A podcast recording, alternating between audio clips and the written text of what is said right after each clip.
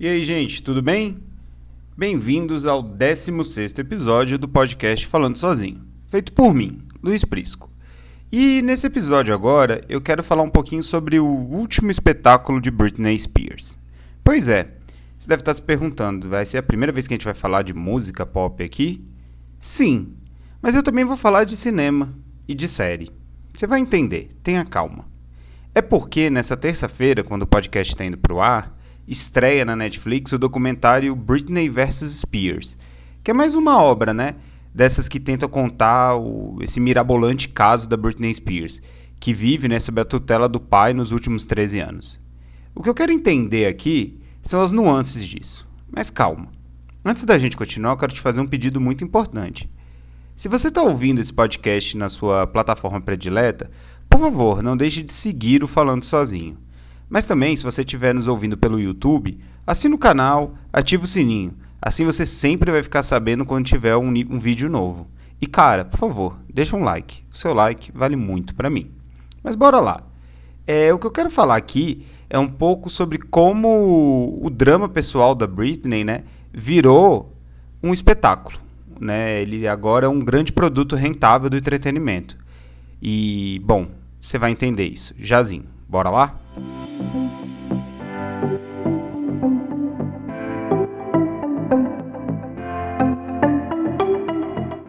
Eu quero começar esse papo falando um pouquinho do documentário que está sendo lançado nesta terça-feira, o Britney vs Spears.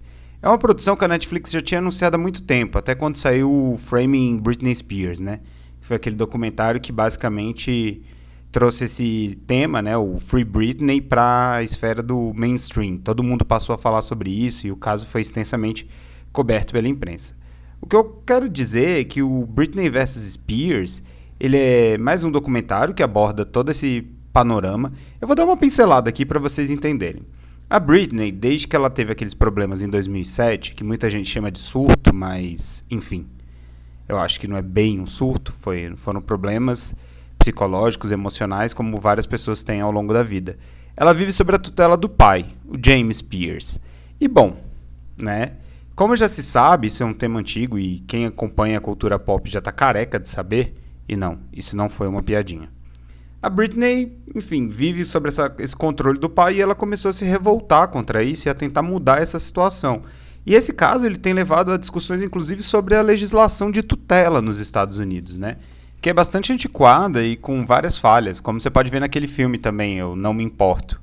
Mas enfim, vamos voltar para o foco da coisa aqui, que é a Britney Spears.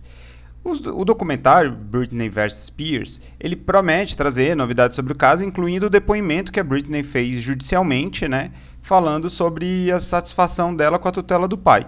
E por tutela é um controle quase amplo e restrito da vida da Britney Spears. Ele tem controle da agenda comercial dela, das finanças, enfim, da questão da guarda dos filhos e inclusive até questões relativas a horários.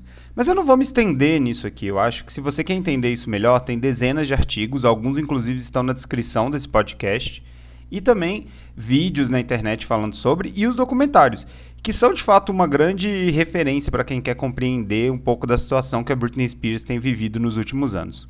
O meu foco aqui nesse podcast é um só é querer discutir como todo esse drama da Britney Spears tem virado de fato o grande espetáculo dela do momento e como isso virou um produto rentável de entretenimento.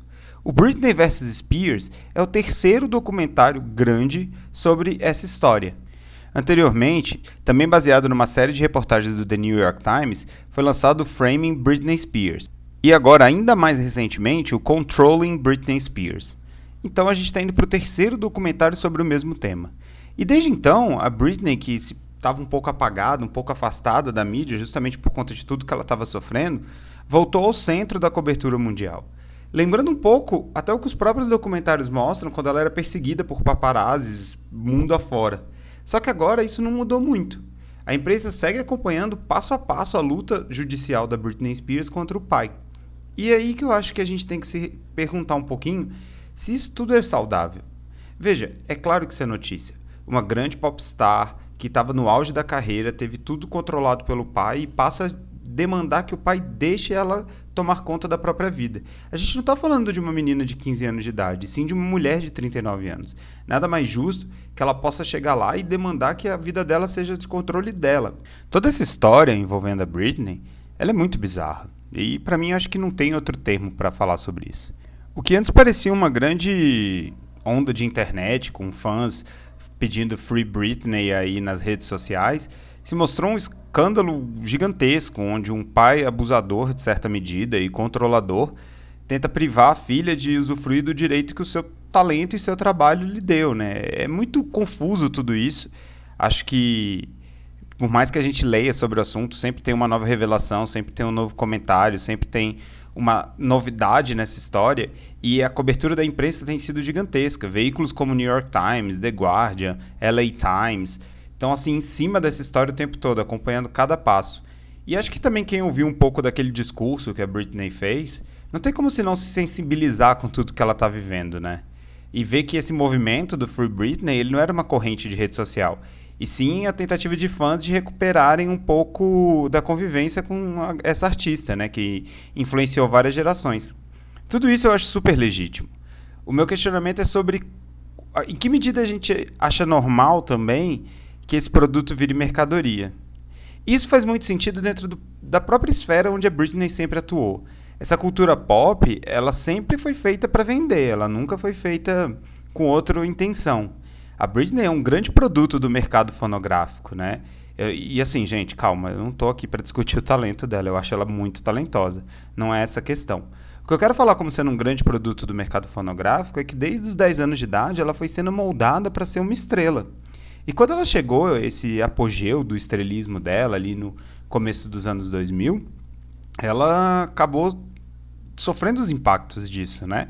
Ela teve a vida completamente devassada pela imprensa, todos os aspectos dela, desde a virgindade.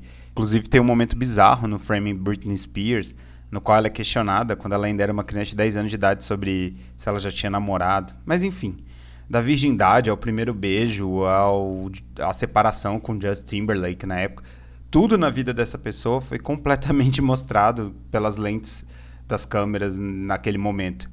E hoje parece que só não mudou muito, né? Tá na internet. E alguns produtores de conteúdo, até eu no caso, se você for refletir, afinal de contas eu tô falando sobre esse assunto, mas tô falando de grandes produtores mesmo, viram que isso é um grande nicho, né? Porque estão investindo, é uma, como se fosse uma história de entretenimento com um roteiro da vida real.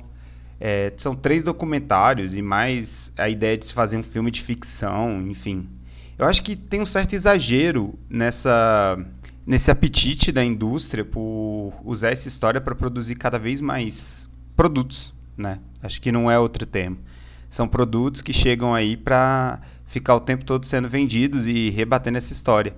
Eu tinha lido um artigo no The Guardian, que infelizmente eu não consegui recuperar o link, que falava um pouco dessa noção de que esse talvez seja o, o último espetáculo que a Britney precisa para ficar livre. Usando como referência a ideia que já foi divulgado né, na imprensa e também tratado nos outros documentários, de que a Britney Spears até começou a se recusar a fazer shows enquanto o pai dela seguisse na tutela, ela agora parece que aceitou fazer esse show, né? Esse show de exposição pública do caso dela, de um caso que é extremamente pessoal e que imagino que deve ser muito desgastante psicologicamente para a cantora, mas ela aceitou essa, esse embate. E ela tá jogando numa arena que ela domina muito bem que é a arena da cultura pop. Veja como as aparições dela, as falas dela, os discursos dela são muito bem colocados para gerar uma grande empatia sobre a causa dela, que já é uma causa que naturalmente a gente tende a ser empático, porque afinal de contas, é como eu falei antes, é uma mulher que está sofrendo o controle de um homem, o que é uma história até comum dentro da cultura pop. Nomes como a Rihanna, Amy Winehouse, Whitney Houston e a própria Beyoncé para ficar em nomes que são bastante conhecidos e atuais, porque se a gente for para o passado vai ter muito mais gente, também tiveram grande parte da sua carreira controlada por homens. Podiam não necessariamente ser os pais, poderia ser um marido, um namorado, enfim.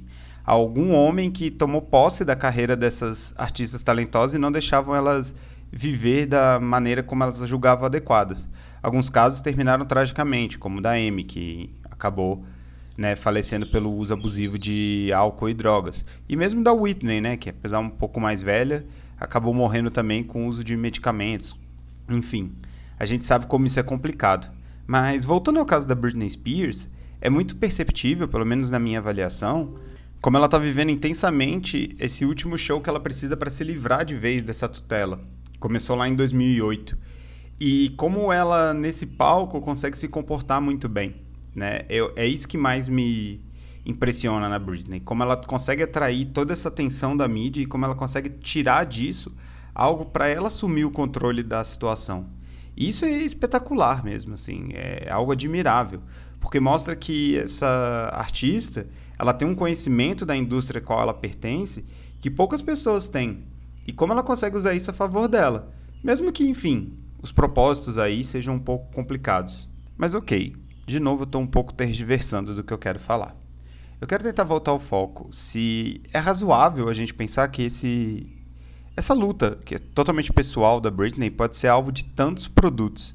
A gente está indo para o terceiro documentário. Eu sei que eu já falei isso algumas vezes aqui no podcast, mas é porque eu acho realmente muito assustador que a mesma história esteja sendo contada pela terceira vez por um terceiro grande produtor. Então, é, primeiro foi FX e Hulu, agora é a Netflix, ou seja, grandes produtores de conteúdo estão indo lá cavar essa história, cada um do seu modo, expondo a sua maneira, para tentar faturar uma grana em cima de toda essa situação que a Britney está vivendo. Eu sei que é uma comparação até injusta, mas por mais que eles estejam defendendo um ponto muito nobre, é um comportamento que, em certa medida, se assemelha a essas pessoas que ficaram ao redor da Britney Spears sugando o dinheiro dela nos últimos anos.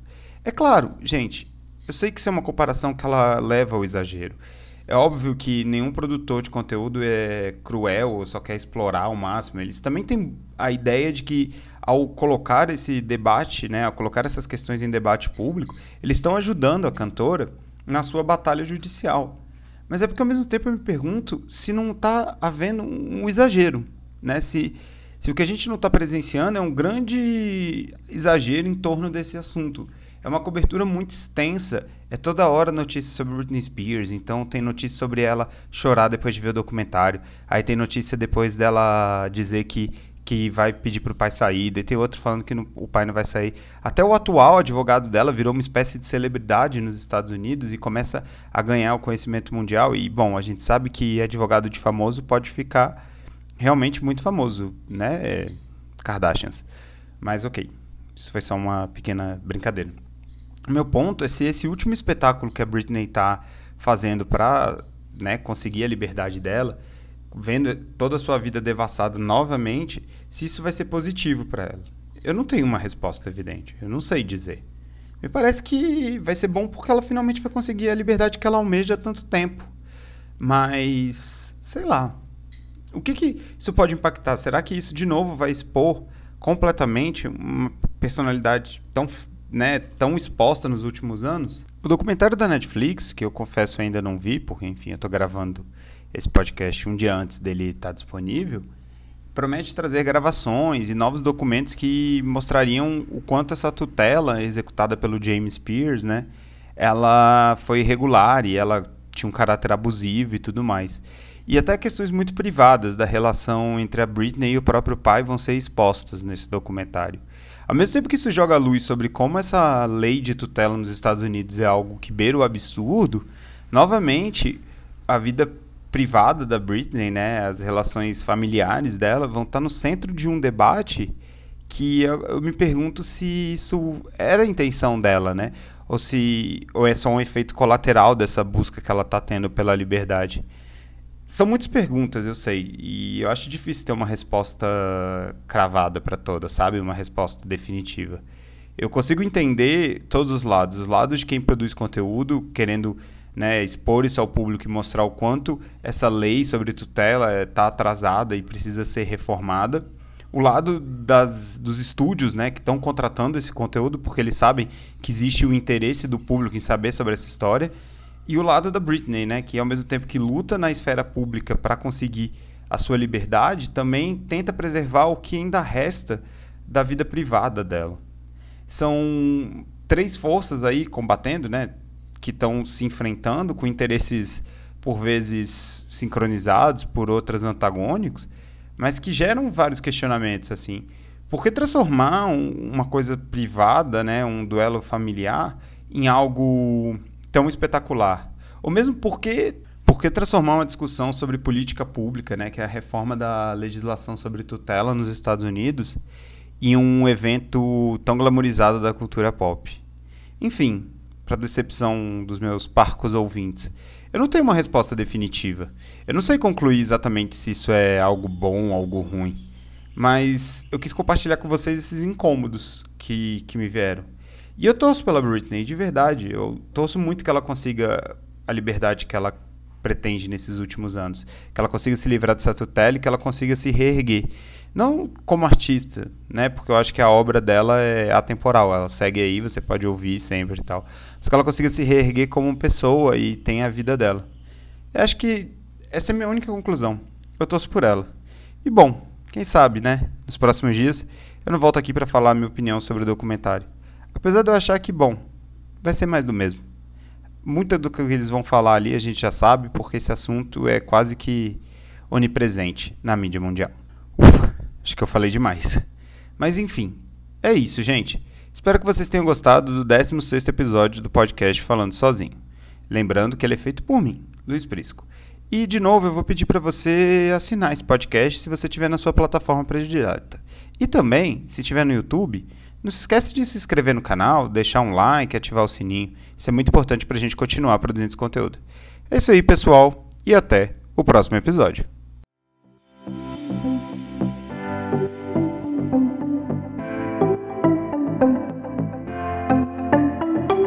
O podcast Falando Sozinho é uma produção do jornalista Luiz Prisco.